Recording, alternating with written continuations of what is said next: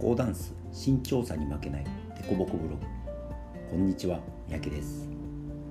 今日は7月16日に投稿したスタンダードでまず覚えるポジション2個という記事をご紹介します。社交ダンスのスタンダードではポジションというものがあります。もちろんラテンでもありますがスタンダードの場合は違いが分かりにくいと思います。今日は初心者が覚えるといいポジション2つとどうやって伝えるかあるいは感じるかをお話しします。スタンダードでまず大事なポジション2つ。スタンダードにはポジションがたくさんあります。分け方にもよりますが9個ぐらいあると言われています。でもまず覚えるべきポジションは2つだけで大丈夫です。1つはクローズドポジション。もう1つはプロムナードポジションです。この2つさえ覚えればとりあえず踊る上でほぼ不自由はないと思います。1つずつ解説していきましょう。1クローズドポジション。これはお互いの右の腰がくっついた状態です。つまり自分は少し左に相手は少し右にずれている感じです。これがスタンダードのというか社交ダンスの基本的な立ち位置になります。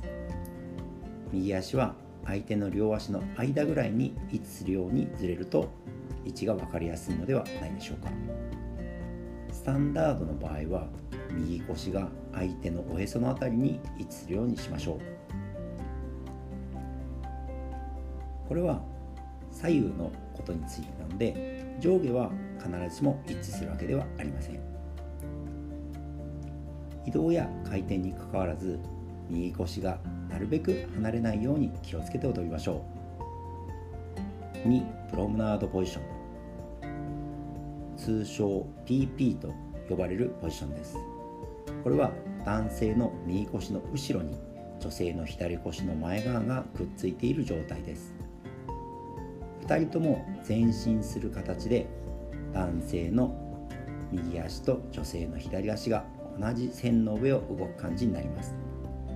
ちょうど二人三脚みたいな感じかもしれません。腰のくっつく位置が変わっていることに少し注意しましょう。この2つの状態は腰同士が転がることで変化していきます。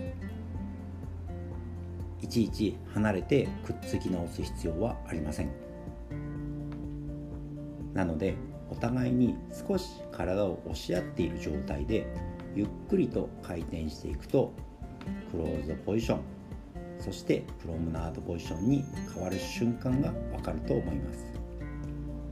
他のポジションはずれることで変化するものが多いですがこの2つはお互いのボディの上をコロコロと転がることで伝わるのです。そのため相手にポジションの変化を伝えたりその変化を感じることは比較的分かりやすいと思います。イメージはローラーや歯車のような感じです。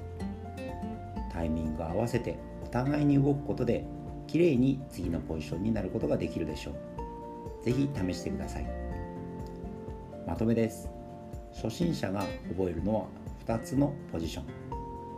以上となります。このポッドキャストではデコボコブログの記事の紹介を中心に社交ダンスに関係あることあるいは関係ないことを話していこうと思いますのでよかったらまた聞いてください。